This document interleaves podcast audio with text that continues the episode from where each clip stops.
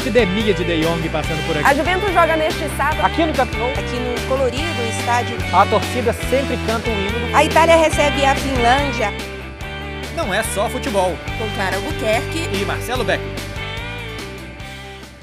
Olá, olá, olá, muito bom dia, boa tarde, boa noite, boa madrugada. Está começando mais um Não é Só Futebol. Este é o número 29 e depois tem um 30, obviamente, mas o 30 que seria de perguntas não vai ser o 30, vai ser o 29, porque no 30 a gente vai estar fazendo Liga dos Campeões Marcelo Beckley. Vamos ver, né? Vamos ver. Tudo bem, Clara? Tudo bem quem está ouvindo, assistindo a gente nesse dia, tarde, noite, madrugada, etc. É verdade, semana que vem tem rodada de Liga dos Campeões. Tem gente que vai longe, né? Sim, tem gente que vai para a Rússia fazer jogo da Juventus diante da Lokomotiv Moscou, em Moscou. Estou bastante animada, não vou mentir. Tá nevando lá já, né? Ah, nem. Não, mas essa parte não tá legal. Na verdade, a, a neve em si não me incomoda tanto. O problema é que eu chego. Devo chegar. Devo não, eu chego no domingo. Tá a previsão de neve para o domingo. Só que na segunda-feira, que eu pretendo dar uma voltinha na cidade, já que a prévia da Juventus e com o Locomotiva Moscou só é na terça, tá marcando chuva. Aí chuva e frio é dose para passear. Tudo menos chuva. Qual- qualquer outra coisa. Exatamente. Perder dinheiro ou chuva? Perder, dependendo, perder É, dinheiro. é isso que eu ia falar, depende do dinheiro. Se for um pouquinhozinho assim, ok. A gente E você sabe que, e você sabe que, por exemplo, eu sou contra guarda-chuva. eu sei disso, mas não sou não. Então, chuva pra mim acabou. Não tem mais o que fazer. Eu tenho que comprar casaco com capuz, porque eu odeio ficar com mão ocupada e, e chuva não dá. Então, eu não passeio na chuva. Eu te entendo totalmente, mas se eu tiver apenas um dia em Moscou e eu não conheço a cidade, eu apenas tive um pernoite lá uma vez numa volta da Ucrânia. É, acho que até eu já contei isso aqui. E, e meu voo, assim, eu cheguei, sei lá, meia-noite, uma hora da manhã, e meu voo saía oito da manhã. E então, assim, eu fui seis horas da manhã para aquela Praça Vermelha, fiz uma foto e fui embora. Então, eu não conheço absolutamente nada da cidade. E agora eu vou passar quatro dias, sendo um dia mais ou menos livre. Então, é o dia que vai ter para passear. Então, é o dia que, se estiver chovendo, vou ter que passear de guarda-chuva, é, singing in the rain. É o que vai acontecer. O Lokomotiv Moscou joga em estádio novo da Copa do Mundo? Isso já é tema pro próximo, né? O qual que é o tema pro próximo? É, isso é tema pro próximo, até porque eu não sei a resposta. Perguntando de Moscou. Eu acho que, acho que joga. Acho que é o Luzinski lá onde foi a final, acho que é deles. É, ainda não, não tô por dentro. É, Oh, mas e aí? Hum.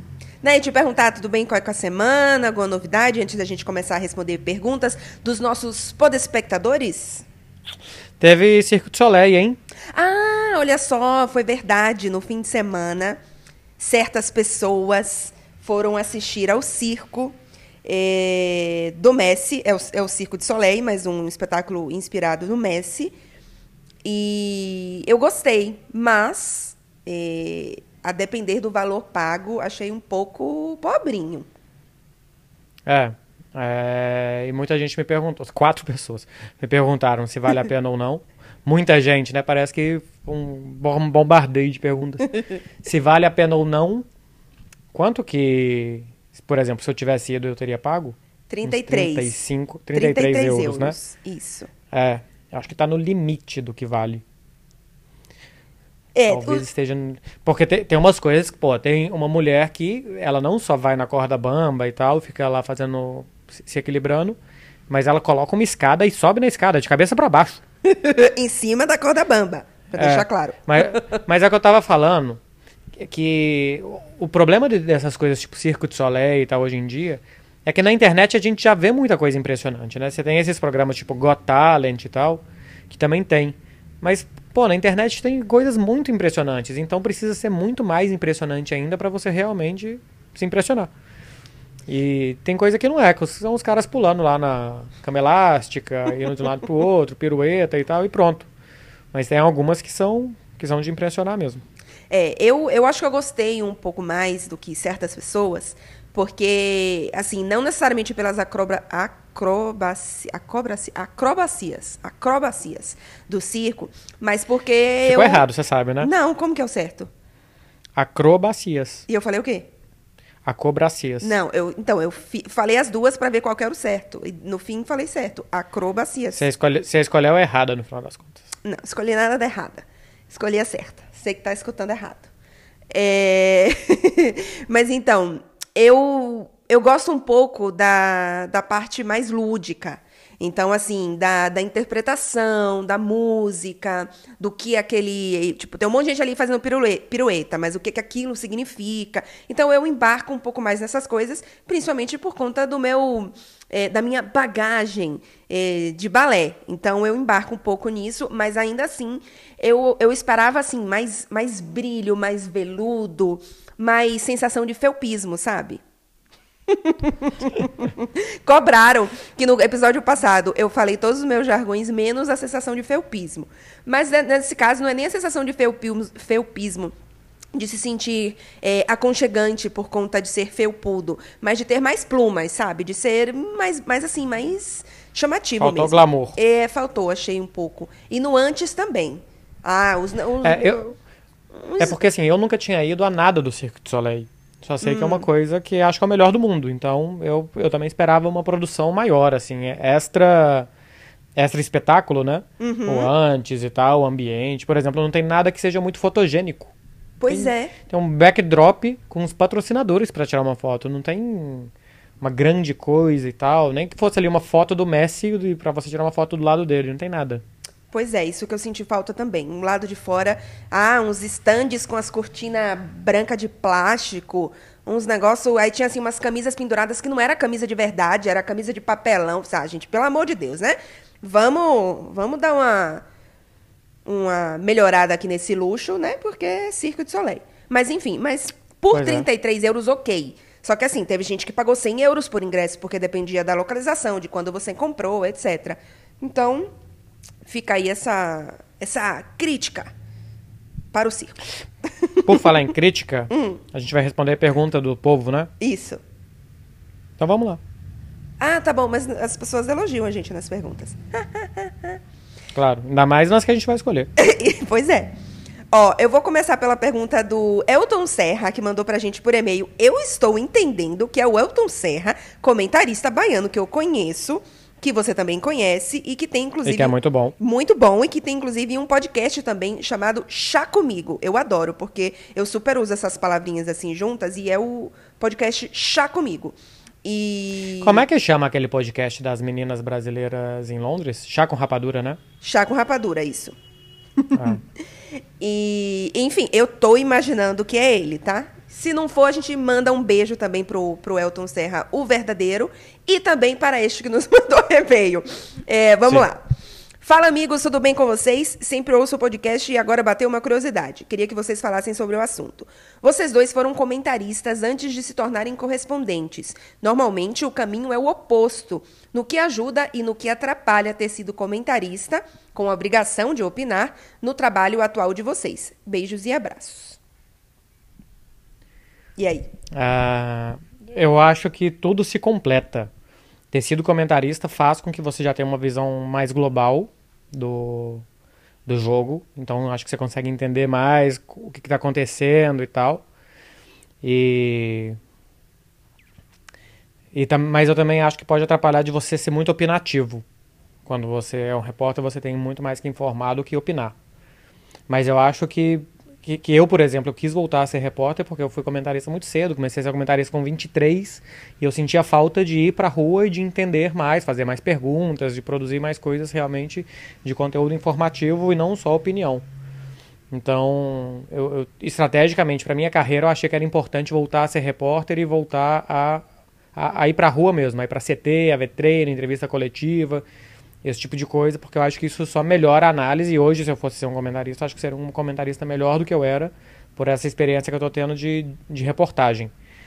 É, mas eu, eu acho que na hora de você fazer uma reportagem, você ter sido comentarista, eu acho que, que você entende mais o jogo, porque quando é você, você é comentarista, você tem por obrigação que ter uma leitura de jogo, de saber analisar vários aspectos e tal.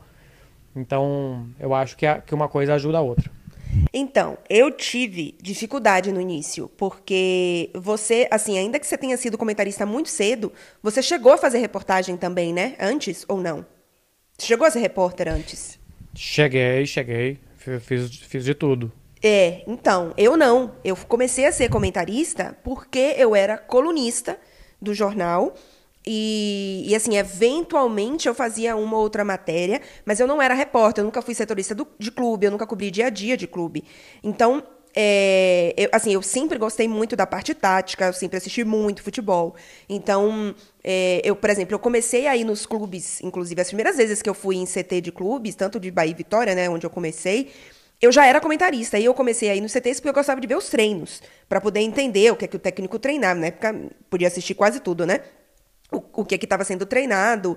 É, eu assistia as coletivas assim, mais para pegar clima e etc. E, e, eu achava que contribuía muito para o meu papel como comentarista. Né? Eu não falava sem nunca ter ido no CT dos clubes e sem ver os treinamentos. Mas quando eu virei repórter, correspondente no caso, eu nunca tinha sido realmente repórter. Então eu tive dificuldade no início em, com, assim, às vezes em em, na produção do material, porque muitas vezes a produção do meu material era muito mais opinativa do que é, informações mesmo, ou, ou, reportagem, muito, porque assim, como correspondente, a gente tem um, um papel muito importante de, de, reportar o que a gente vê, né?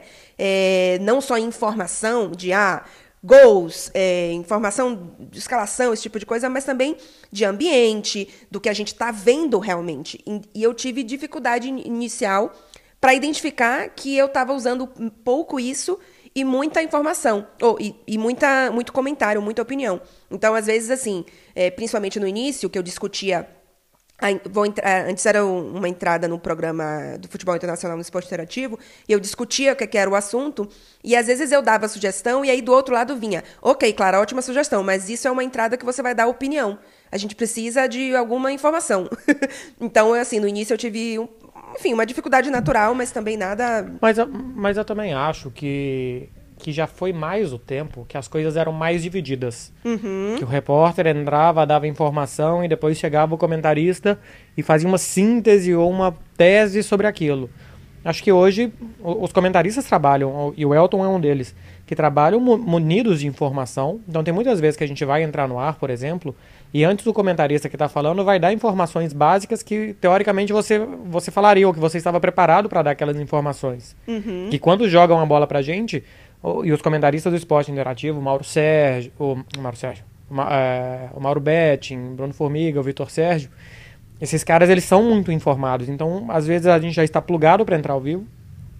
Esses caras dão a opinião deles, mas embasadas por muitas informações, e eles mostram essas informações para embasar a opinião deles e depois vem para a gente. Então, se a gente simplesmente for dar uma informação de que nos últimos cinco jogos o Messi fez cinco gols e que o Barcelona 20 jogos não perde em casa, isso o comentarista já vai ter explicado para falar por que, que o Barcelona é favorito, por que, que eu acho que o Messi vai jogar bem. Então a gente tem que ir além também. Então, tanto o comentarista usa as informações básicas de um repórter, como um repórter, acho que hoje também, ele vai além, ele dá mais isso que você está falando, de clima, panorama, contextos, e que não é só a função do, do comentarista fazer. Sim, não, concordo total. Eu acho que elas se complementam e quanto mais você é, talvez tenha experiência nas duas coisas, acho que melhor você faz as duas coisas, né? Mesmo que você faça de certa forma separada. Mas eu também acho, hoje em dia é bem, é bem menos. É, bem menos definido isso, né? A gente, por exemplo, no MFM Debate, que a gente participa é, segunda, quarta e sexta no YouTube, a gente é comentarista. A gente não, não é um. Inclusive, às vezes, a gente tem reunião de pauta e tem uma sugestão que, assim, ó, ok, isso é uma informação, mas cadê o debate aí? A gente, no caso, não é. Então, não é, a sugestão claro. não é levada para frente, porque é um programa de debate. Ali a gente está como, como comentarista. Exatamente, é. E tem coisa exatamente dessa reunião que a gente fala, isso é uma bela informação, só que ele tem que ir para um outro programa. Por exemplo, a gente tem a Conexão Europa, que é, no Esporte Interativo, um programa de de informações. Vai lá nas redes sociais e tal, um boletinzinho de quatro minutos dos correspondentes. Então ali a gente dá simplesmente informação. Então, informação vai de um lado e comentário no outro, assim, a gente divide também o nosso papel aqui. E o que eu acho que é uma, uma grande sacada que a gente tem, que mostrar o, os contextos e como é que essas coisas funcionam diretamente dali. Porque muitas vezes eu, eu, por exemplo, fico impactado com repercussão de algumas coisas no Brasil. Uhum. Falo- e eu vejo que as pessoas no Brasil estão comentando sem estar aqui e indo para um lado diferente do que eu vejo aqui no dia a dia. Então é bom a gente estar aqui para exatamente mostrar e comentar sobre isso. Sim. É, tá com alguma pergunta engatilhada aí ou posso mandar? Não, pode ir. O Robert Padilha manda pelo nosso Twitter. Bom dia, boa tarde, boa noite, boa madrugada. Gostaria de saber. Muita gente mandou isso. Claro, mas é óbvio. Bando de provocadores. Ó, o Robert Padilha gostaria de saber um pouco mais sobre a questão do humor e autoestima nas viagens e reportagens. Como conseguem sempre serem tão alegres diante das câmeras? Muito treino ou simplesmente uma vida extremamente feliz? Beijos. Você tá sempre feliz na frente das câmeras, Marcelo Beckler? Ele tá confundindo o podcast, né? Deve estar falando de outra pessoa. Não, mas assim, é, na hora que, que começa, que liga a câmera e começa a trabalhar, os seus problemas têm que ficar do lado de fora. Não, não, não dá pra você levar o, o que que você tem, se foi difícil, igual aqui a gente conta muito perrengue de viagem. Se foi difícil chegar no estádio, se não foi, se você tá cansado, quem tá assistindo não tem nada a ver com isso. Isso é tema pro, não é só futebol. É, para quem para quem tá assistindo e quer saber do Barcelona, ele não quer saber do Marcelo. A pessoa quer saber da Juventus, ele não quer saber da Clara. Quer saber da Juventus. Então não tem nada a ver o nosso humor ou não com, com o que está acontecendo dentro de campo e tal no nosso trabalho. É, e aí vale até dizer, porque, assim, a gente não só no ar, a gente tá sempre muito bem, né, nesse sentido, ninguém vai entrar no ar, tá de mau humor com alguma coisa, tá triste com alguma coisa, isso tem que ser esquecido, e é realmente é, esquecido. Mas, assim, é importante a gente falar que, porque ele pergunta, né, ah, é- ou é simplesmente uma vida extremamente feliz. Não, tá? A gente não só tem, óbvio, os perrengues que a gente conta muito aqui, mas, pô, a gente também tem problemas, né? Então, assim, eu, por exemplo, já entrei no ar que, sei lá, 15 minutos antes. 15 minutos não, mas sei lá, um pouco antes eu tava chorando por alguma coisa e quando eu entro no ar, ninguém vai fazer ideia disso, entendeu? É, então, assim, a gente tem, acho que o Marcelo também, nós somos muito, assim, satisfeitos é, profissionalmente e, e acho que pessoalmente também, porque a gente fez escolhas que, que levaram porque a gente hoje é, tá feliz, mas é, ninguém, nin- vida de ninguém é perfeita, tá, gente? Então, fica aí também essa, esse momento é, psicológico aqui. Terapia. É, não, eu, eu tive um, um, um momento já aqui em Barcelona da minha vida muito, muito, muito ruim. E eu realmente me arrastava. E o único- quase que a minha única interação com o mundo, com as pessoas e tal, era o, o programa, as entradas ao vivo no, no Esporte Interativo e na, e na Rádio Tatiaia. E eu me programava para estar bem 30 minutos por dia. E naqueles 30 minutos eu tinha que estar bem como se nada tivesse acontecendo. Então era um, eu fazia comigo um mini jogo psicológico para conseguir. Agora, é por isso que às vezes as pessoas não têm noção do que que a gente, do que, por, por exemplo, jogador de futebol, o Iniesta recentemente disse que ele tinha uma uma, uma depressão em 2009, 2010 que o impedia de treinar. Ele chegava para treinar, não conseguia, tinha que ir embora, ele não conseguia sair de casa. E ninguém imaginava isso. Pô, o cara era campeão do mundo, o cara tinha acabado de fazer um gol que tinha colocado o Barcelona na final da Liga dos Campeões e tal. E ninguém jamais imaginaria, porque quando o cara entrava pra, em campo para jogar, ele jogava e não deixava transparecer.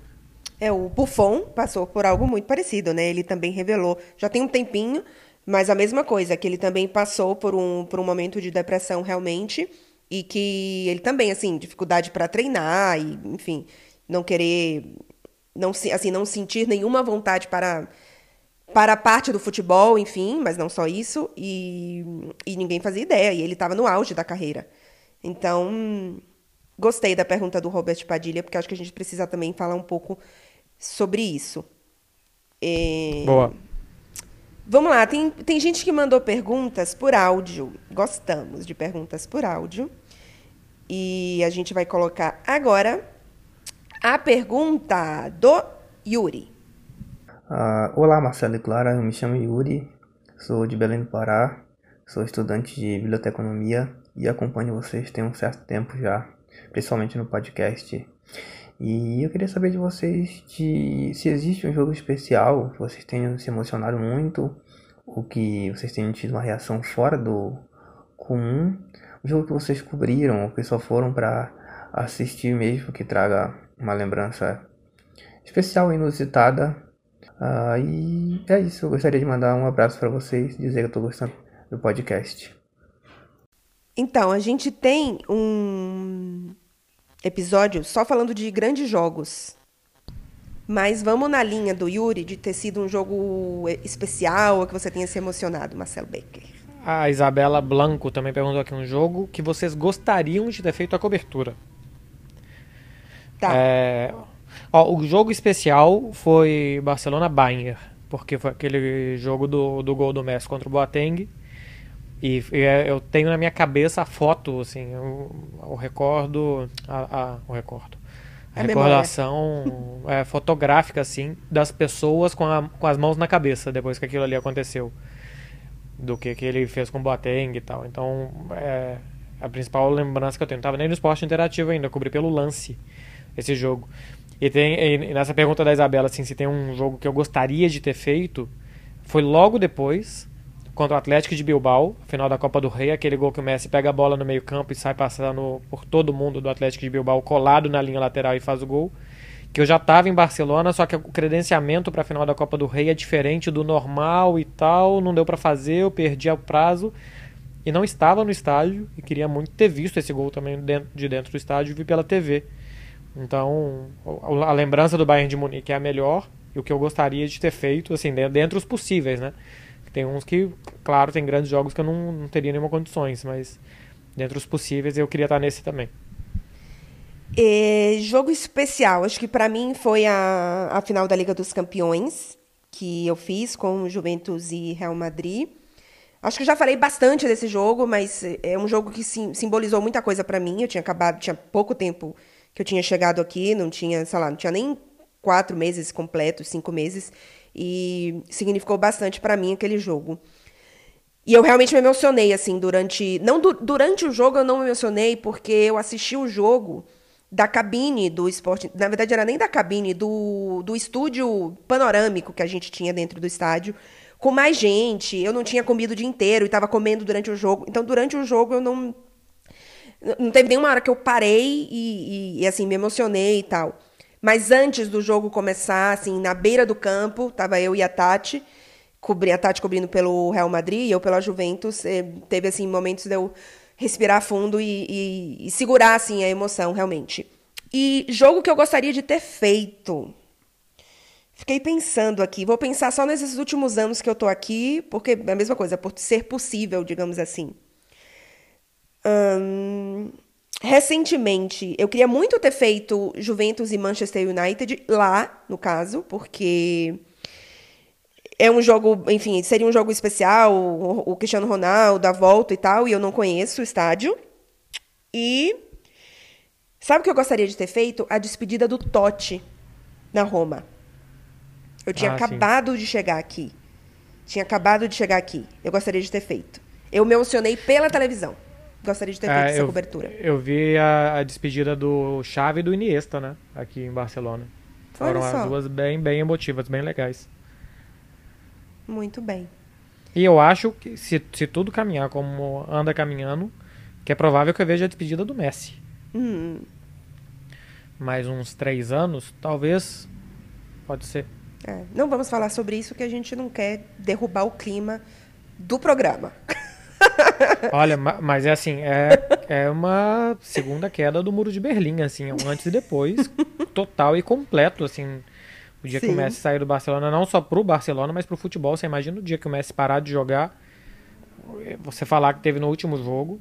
Sim. E assim, eu, eu tenho uma coisa que eu vou poder contar pra todo mundo depois aqui. Eu acho que já fui em mais de 100 jogos. Nunca parei pra fazer as contas, mas seguramente já, porque já tô há 5 anos, só de campeonato espanhol são 19 por ano, mais Liga dos Campeões, Copa do Rei, mais os jogos fora de casa. Então eu devo ter visto mais de 100 na carreira dele. E o último seria, com certeza, seria muito marcante. Sem dúvida. Ó, ainda nessa linha de coisas que a gente gosta, é nem gostaria, mas enfim, o Eduardo pelo Twitter É, bom dia, boa tarde, boa noite, boa madrugada. A pergunta é a seguinte: se tivessem que escolher outro esporte para cobrir, qual seria e onde? Você tem um? Não, não existe outro esporte, né? Pra começar.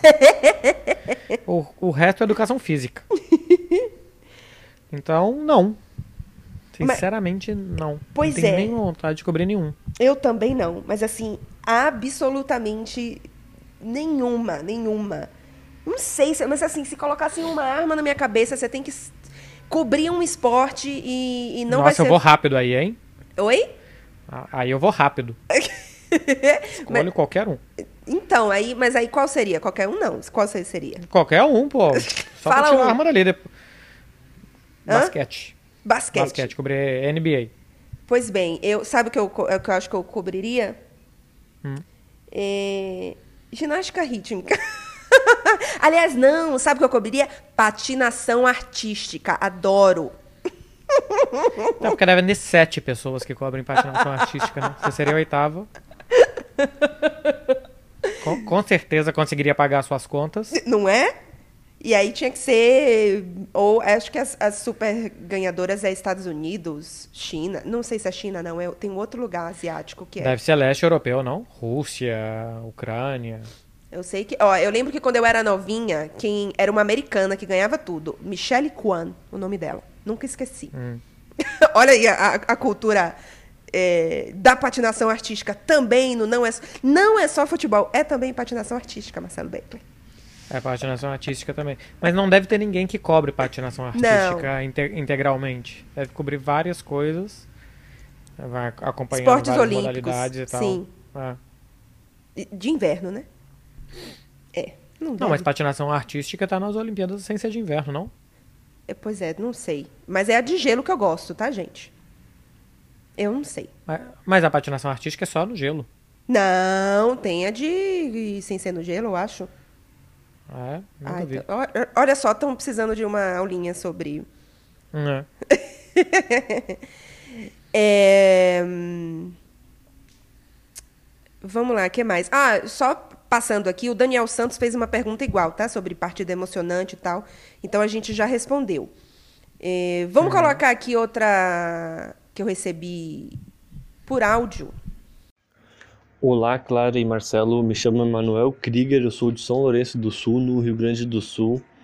Conheci o podcast de vocês faz menos de uma semana e já fiquei viciado ouvindo, ou melhor, assistindo eh, episódio após episódio. A minha dúvida é sobre a rotina de vocês. A temporada da Europeia começou agora faz pouco tempo. Eh, Eu acredito que essa seja uma época de muita correria, muitos jogos. Queria saber como é a rotina, a rotina semanal de vocês, o que vocês fazem de segunda de manhã, a partir do momento que acordam, até o último dia da semana, quando vocês encerram a empreitada de serviço, de trabalho. É isso aí, abraço. Quer entrar na nossa semana bonito, hein? Nossa, mas da hora que acorda na segunda até fechar a semana, vai longe.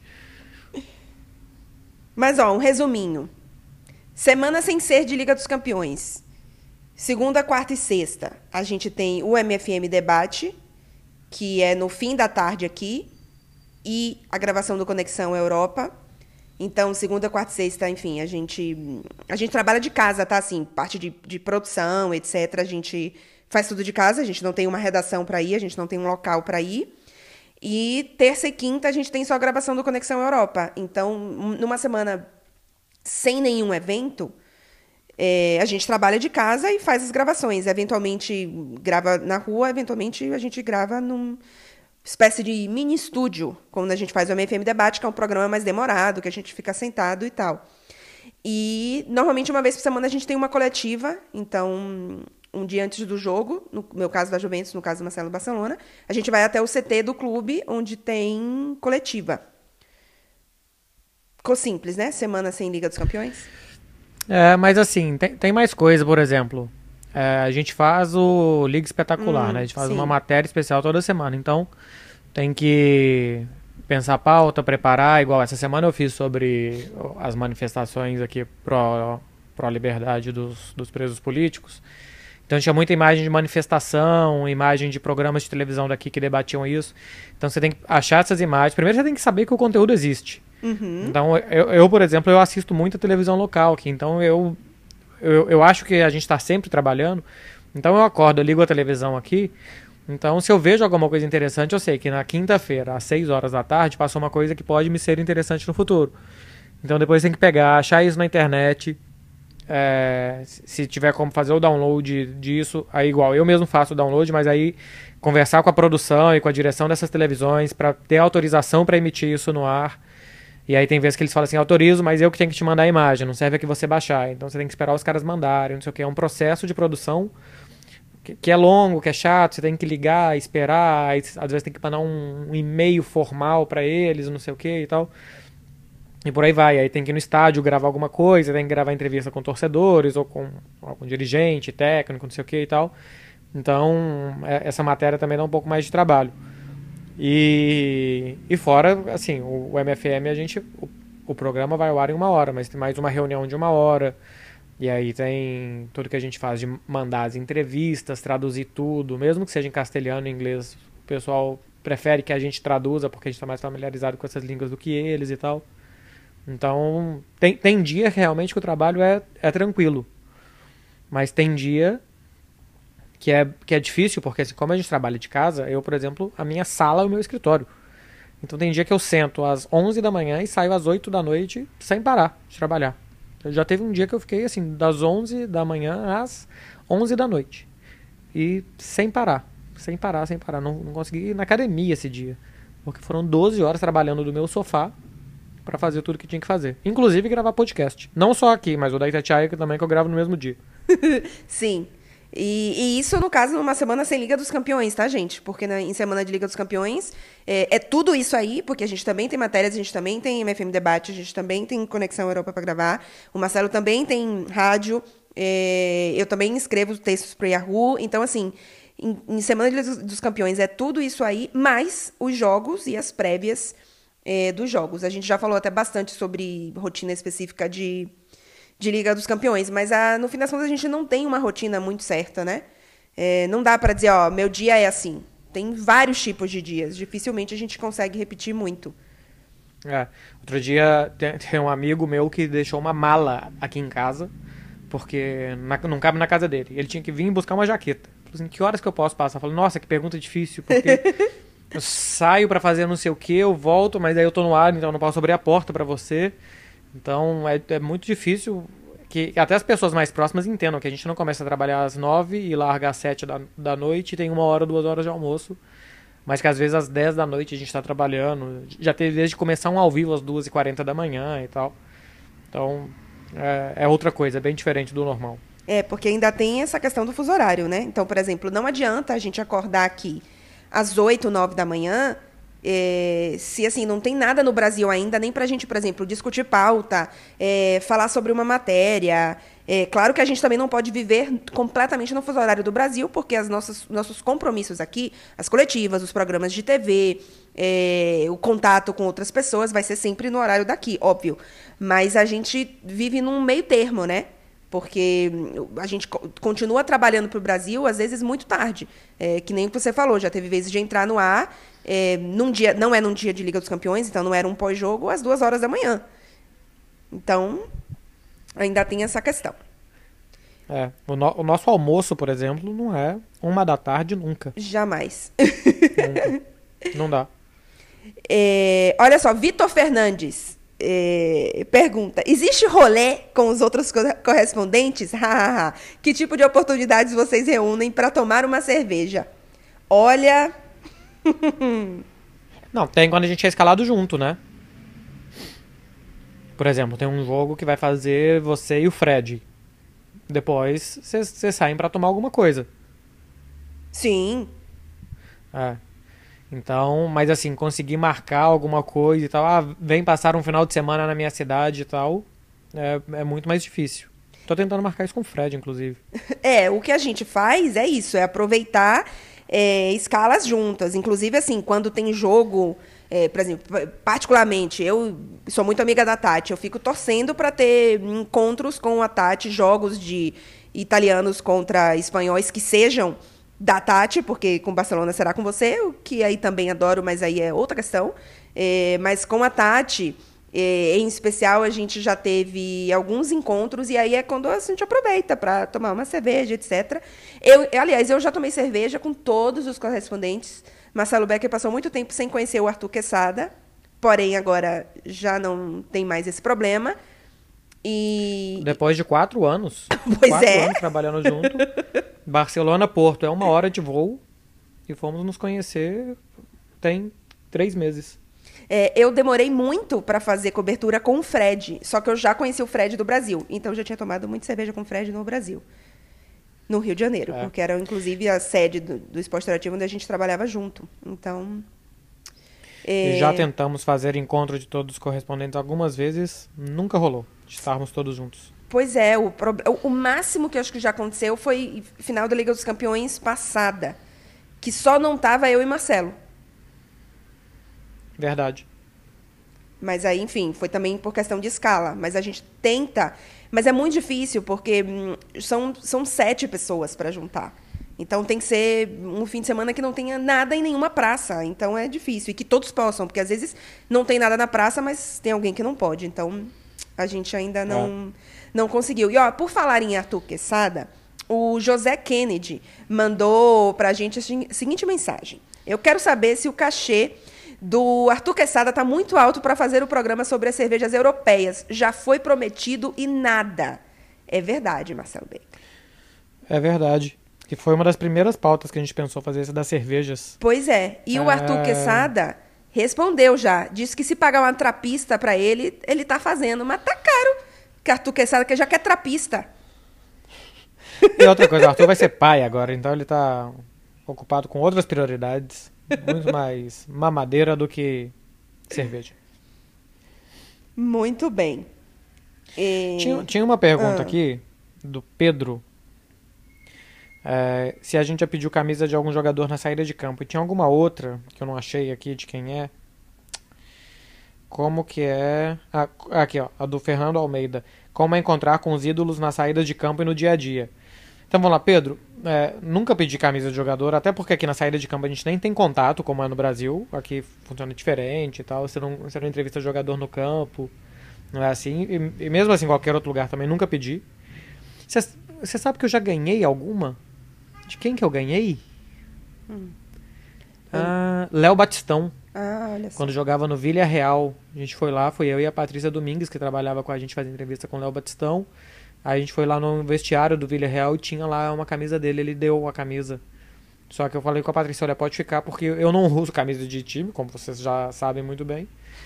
e eu não ia fazer nada com ela. E o irmão da Patrícia queria. Eu falei, não, então leva e faça muito bom proveito. O Léo, o Léo Batistão é muito legal. E, e foi bastante cordial nessa, mas nunca, nunca pedi. Você jamais, né, claro? Não, jamais. Nem. Nunca nem quis também. Mas assim, eu nunca, nunca fiz coleção, nunca tive camisa de futebol. É, eu entendo que, que, como torcedor, isso vale muito, mas. Não sei, eu, como jornalista, assim, pensando. Até porque a gente está lá a trabalho. De vez em quando, muita gente manda mensagem. Ah, é claro, manda um recado, pede um autógrafo para um jogador para mim, não sei o quê. Jamais farei isso, jamais farei isso. Não, não faria por mim, porque eu não acho legal. É, você tá ali trabalhando e, e fazer por você, imagina se vou fazer por outra pessoa. Porque eu acho que pode acontecer assim, se você tem. Se você tem um contato não no jogo com um jogador, por exemplo, ah, vai fazer uma uma entrevista e leva uma camisa, por exemplo, eu, eu fiz isso com, com um grande amigo meu que é torcedor louco do Flamengo, na época que, que ainda no Rio de Janeiro, que o Zico trabalhava com a gente. O Zico estava no Esporte Interativo toda semana, eu pedi ao Zico para assinar, assinar uma camisa para ele. Esse tipo de coisa eu, eu, não, eu não vejo problema, mas assim, você está num jogo, é, sabe, num, num trabalho, entrevistando o cara e vai ali e pede depois um autógrafo, sabe? Não, aí não rola, aí não, não acho legal. É, e tinha a do Fernando Almeida. é, se, como é que é? Como encontrar com os ídolos na saída de campo. Já dissemos que não tem saída de campo. E no dia a dia. É, você já encontrou com o Zé em Turim, né? Já encontrei, sabe que eu encontrei várias vezes? O Cancelo. É verdade. ex-lateral da Juventus, agora no City. Eu acho que a, não sei se era a namorada, a irmã, não sei, era, era ele estava sempre com, com uma menina. É, eu acho que o lugar de café preferido dela é o meu lugar de café preferido. Porque eu encontrei ele duas vezes nesse, nesse café e já encontrei na praça também. É, aqui em Barcelona, os, os caras não vêm na cidade, eles quase todos moram fora. E eles não, não vêm em Barcelona porque pô, não dá para eles terem vida normal. Eles são meio que escravos, assim, prisioneiros do que eles construíram. Não dá para eles terem vida normal aqui tal. O Ter Stegen é o mais saidinho aqui, de vez em quando anda pela cidade, pega patinete, pega metrô e tal. Ele é uma pessoa normal, assim, sem aspas, mas os outros não são pessoas normais mesmo. Já encontrei o um pequeno shopping uma vez, já contei essa história aqui, dando sorvete pros filhos. É, e isso. Tem uma outra aqui também que vai mais ou menos nesse sentido, do Lucas, Lucas Zainun já foi reconhecido por algum jogador na rua. Aí também já é demais, né? O jogador reconhecer a gente. É, aí não. agora, me, me, aconteceu agora em, em Belo Horizonte, eu fui na, na premiação do Troféu Guará, que é organizado pela Itatiaia, eu sou correspondente da Itatiaia também. E os jogadores do Cruzeiro, da época que eu trabalhei lá, é, lembraram de mim e vieram me cumprimentar. Henrique, Fábio, quem mais? O Marques, que é hoje é dirigente do Atlético e tal. Aí eles eles vieram assim. Claro que eu lembro de todos eles, mas eles lembrarem de mim, tem 10 anos que eu não tenho contato com esses caras. Eu fiquei surpreso. Mas, mas teve isso. Muito bem. Tô aqui separando mais algumas perguntas. É... Tem uma aqui. Ah. O, eu acho que é Lucas. Carneiro me mandou aqui via Instagram, está no episódio, isso mesmo, Lucas Carneiro, está no episódio 24. Existe na Europa alguma recomendação do clube ou do técnico para algum jogador não fale com a imprensa? Ou eles têm livre-arbítrio para falar com quem quiserem? Eles têm, ele, eles podem falar com quem eles quiserem. É, normalmente é o jogador que não quer falar, ou, e não um clube que não quer que o jogador fale, mas normalmente o jogador prefere não falar e só fala quando é muito obrigado a falar. Agora, já aconteceu comigo uma vez numa zona mista da Inter de Milão, entrevistar o Miranda. O assessor queria que entrevistasse só quem o assessor levasse ali, mas o Miranda viu uma televisão brasileira, não é todo dia que tinha, parou para falar, atendeu educadamente. E depois vinha o Felipe Melo. E eu pedi pro Felipe Melo também, o assessor veio na hora e não deixou. E o Felipe Melo falou: oh, Eu quero falar, mas se eu falar, ele vai me multar. Nossa. Então, é, tinha multa do clube. Então, o Felipe Melo não pôde falar com a gente porque o assessor não deixou. Mas de resto, acho que os jogadores não tem nenhuma recomendação para não falar. É, eu já tive. Deixa eu ver. Ó, o Milan já fez isso. O Milan, na, no final da temporada passada, é, tinha uma recomendação de nenhum jogador na entrevista exclusiva. No caso, eu estava tentando uma, entre, uma entrevista exclusiva com o Paquetá. E já tinha até, assim, tido o ok do, da assessoria do Paquetá e tal, mas teria, claro, que ainda ter a confirmação do, do clube e o clube não autorizou. O clube disse que naquele momento nenhum jogador deveria estar dando é, entrevista exclusiva, enfim, era uma época que o Milan. Enfim, que época é que o Milan não, nesse, recentemente não está, né?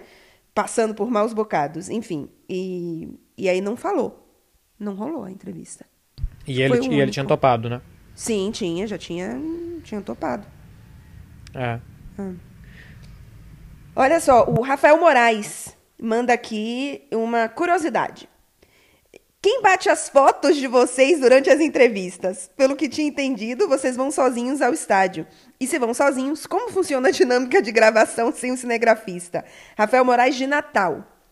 É, então, sabe uma coisa que a gente faz muito? A gente tira print da entrevista depois. Eu faço muito isso. É, mas, mas às vezes tem uma que sai a câmera, né? Que sai é, assim. Então, diferente. nesse caso. É porque se, sempre tem alguém do lado. E a pessoa do lado, normalmente, tipo, a nossa posição de entrevista é aqui, um metro do lado tem uma posição de entrevista de algum outro colega, de outra televisão e tal. E várias vezes a gente tira foto para eles também, para eles terem um plano diferente do que seja da câmera, né? Que você Sim. pode parar ali, depois você vai num programa de edição e tal, você para ali aquele frame e faz o que você falou de dar o print screen. Mas sempre tem alguém do lado que, que você uma, faz uma foto para ele, ele faz uma foto para você e tal, para sair um pouco diferente essas fotos do, do convencional. É, e é o processo. É ah. Não, é que esse alguém do lado não é alguém que tá com a gente na câmera, não. É o que o Marcelo falou, tá? É um colega de outra TV.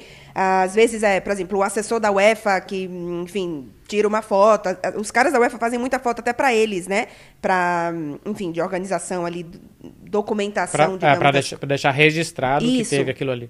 E, e aí, muitas vezes, eles mandam pra gente também. Então, assim, é, é, é pessoas por aí. E, eventualmente, quando a gente tem a Carolina Albuquerque, que é a nossa cinegrafista que passeia né, pelas, pelos jogos, aí ela faz umas fotos maravilhosas também da gente. Ah, já, já foi o tempo, né? Você tá uma estrela. Você tá uma estrela. Virou chefe. É, eu não, nem É. tenho nem encontrado mais a Carolina. Pois é, ela faz a escala dela agora. Ah, Mas agora, processo de filmagem, quando a gente tá sem cinegrafista, é o seguinte: a câmera tem um, um LED, né? Tem um, um visorzinho. E você vira ele pra você. Então você sabe se tá enquadrado, se não tá e tal. Então quando a gente tem que nos filmar, é só virar o LED pra gente. Claro que não dá pra fazer em movimento, a câmera fica parada. Mas dá pra ter noção de onde você tá, de onde tá o entrevistado, sem nenhum problema. Isso, exatamente. Tem, tem uma ótima do João Castelo Branco, co- correspondente da ESPN. Tem tempo já, ele colocou isso no YouTube. Que ele foi, depois de um jogo, gravar um negócio no campo. E a torcida, acho que do Arsenal, começa a cantar Where is your cameraman? Where is your cameraman? You are all alone. You are all alone. Ele tava só assim. Aí ele vira a câmera e filma os caras cantando isso pra ele. Porque o, o João Castelo é talvez o primeiro desses que vem e faz tudo sozinho. E faz maravilhosamente bem, é cheio dos recursos. Hoje ele vai com GoPro e tal, ele faz outras coisas que ficam muito legais. E ele, e ele tem essa história que é ótima da torcida na arquibancada tirando sarro dele, cantando que ele tá sozinho, cadê a câmera dele? Muito bom. Ahn, vamos lá. O que mais que tem aqui?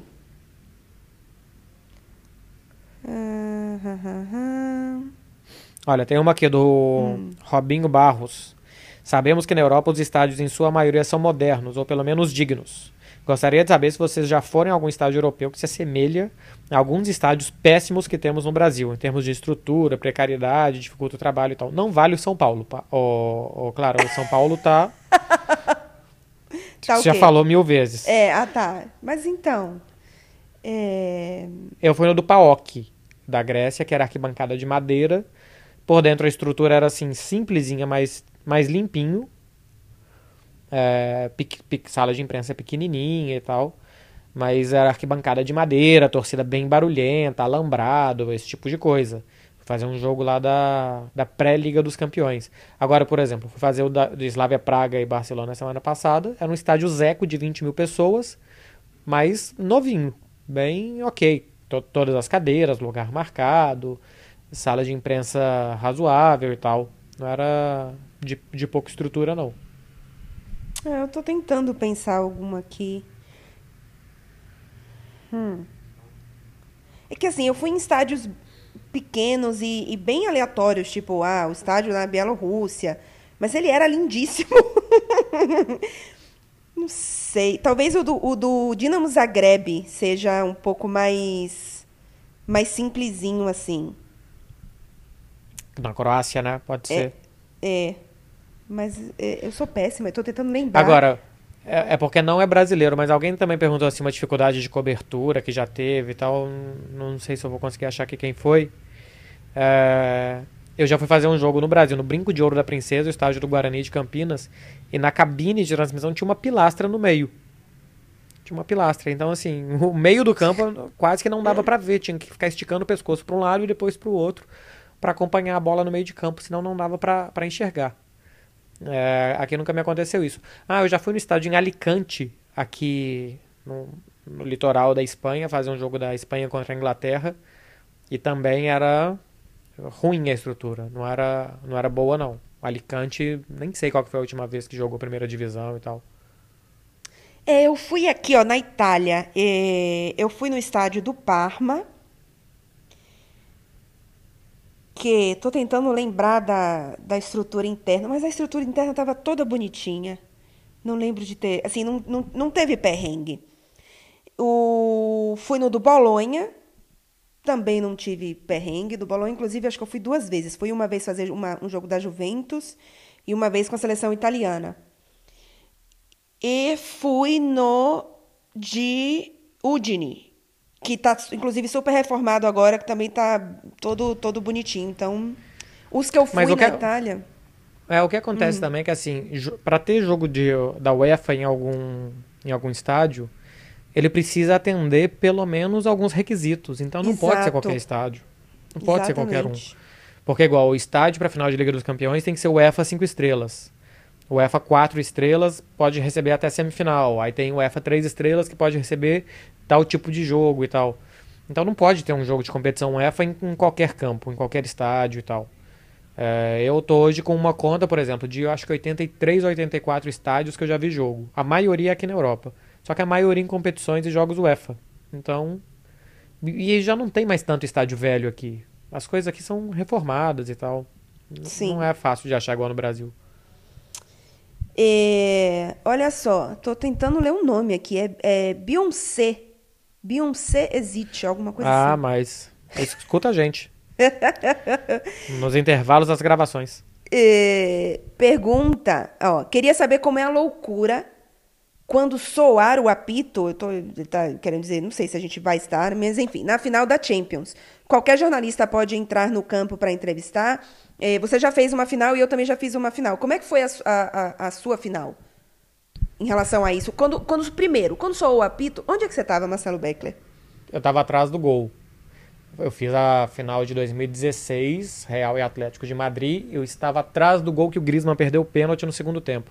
E onde saíram os dois gols do jogo. O Real marcou no inicinho, Sérgio Ramos. E o Atlético marcou. Não lembro nem quem fez o gol do Atlético. O Atlético empatou no segundo tempo quando estava 1x0. Ainda O Griezmann perdeu um pênalti que eu, eu ainda consigo fechar o olho e escutar o barulho da bola batendo na trave.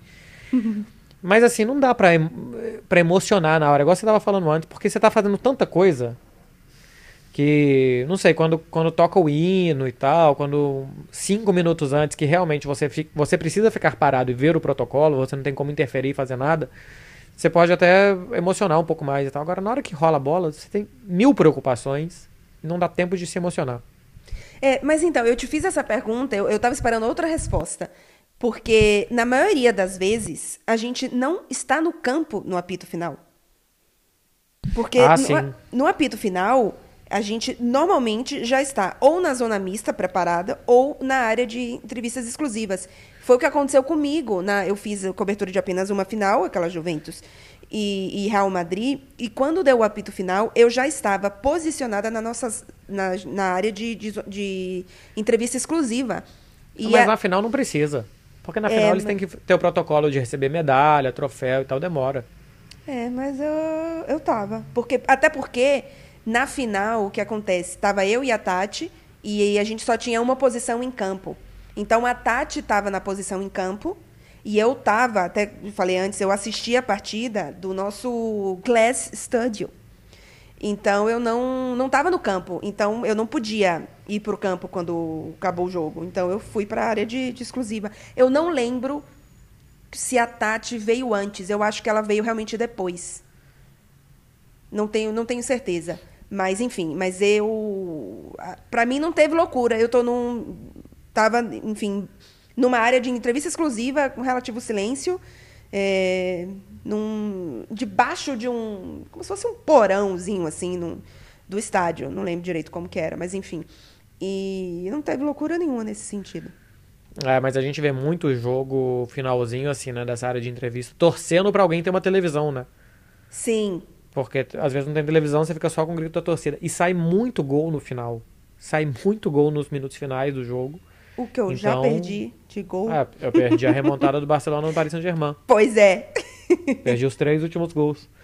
Então a gente perde muito porque tem que trabalhar. E aí é aquele negócio, ah, mas é emoção e tal, não sei o que, como é que é? Não é. Tem que fazer É. tanta coisa que não dá pra emocionar. Sim, eu só. A única coisa que eu lembro é que, assim, nessa, nessa final.